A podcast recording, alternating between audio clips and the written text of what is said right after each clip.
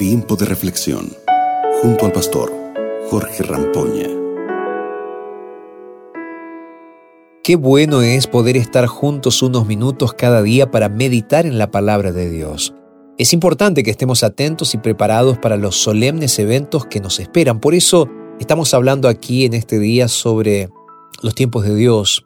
Y la reflexión de hoy está basada en Génesis capítulo 19, versos 15 y 16 que dicen lo siguiente. Así que al amanecer los ángeles insistieron con Lot exclamando, Apúrate, llévate a tu esposa y a tus dos hijas que están aquí, para que no perezcan cuando la ciudad sea castigada. Como Lot titubeaba, los hombres lo tomaron de la mano, lo mismo que a su esposa y a sus dos hijas, y la sacaron de la ciudad porque el Señor les tuvo compasión. Sodoma era una de las ciudades más prósperas de Palestina, por encontrarse en una región fértil, un valle fértil, justo en el encuentro de los principales eh, o de las principales rutas comerciales de Oriente y de Occidente. Pero con el progreso, como pasa siempre, llega la impiedad, la maldad, que son impulsadas por la idolatría, la violencia, de las culturas de la época. Los límites de la gracia de Dios parece que se van desdibujando en el corazón de los seres humanos, y allí reinaba Satanás y ya no se sentía más la influencia del Espíritu Santo. Los dos seres que Lot recibió en su casa eran ángeles de Dios y traían la noticia de que la maldad de Sodoma había llegado a su límite. Por eso, la ciudad sería completamente destruida. Esa misma noche, Lot, su esposa y sus dos hijas se prepararon para escapar de la ciudad.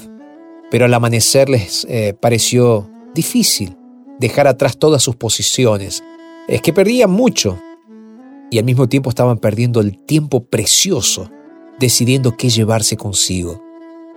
Ellos no estaban tomando tan en serio la amenaza inminente de ser destruidos con fuego y azufre, pero Dios no iría a esperar más.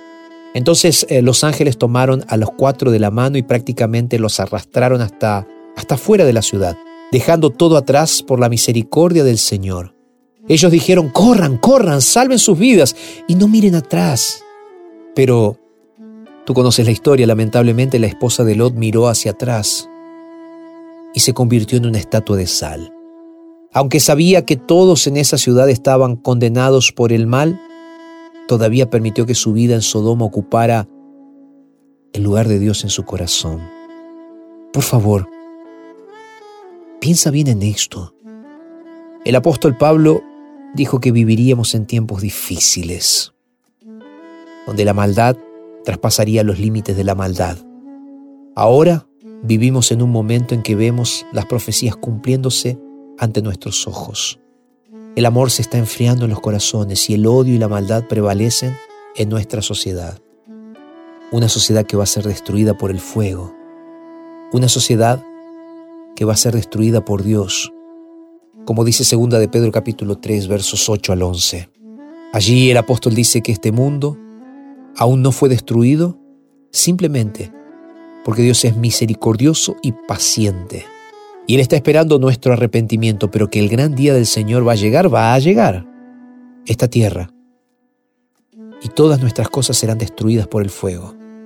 Mis lindos y lindas de Jesús, cuando Él regrese a este mundo, no vamos a llevar dinero, casa o teléfono. No vamos a llevar nada de eso al cielo, simplemente llevaremos nuestro carácter. Un carácter parecido con el de Dios, que podemos comenzar a construir ahora. Entonces, hoy quiero invitarte. Si todavía no te has decidido por Jesús, este es el día de decidirte por Él. Entrégale tu vida a Jesús. Entrégale tu corazón a Jesús. Y prepárate para ese día maravilloso. Vamos a orar. Padre, muchas gracias por el llamado que nos hiciste el día de hoy. A salir sin titubear de nuestro pecado, porque todo esto va a ser destruido. Ayúdanos a entender este mensaje, Señor. Nos ponemos en tus manos de amor, nos entregamos a ti y lo hacemos en el nombre de Jesús. Amén. Amén. Que Dios te bendiga. Nos encontramos mañana para seguir conversando un poco más en este tiempo de reflexión. Un abrazo y hasta mañana. Acabas de escuchar Tiempo de Reflexión con el pastor Jorge Rampoña.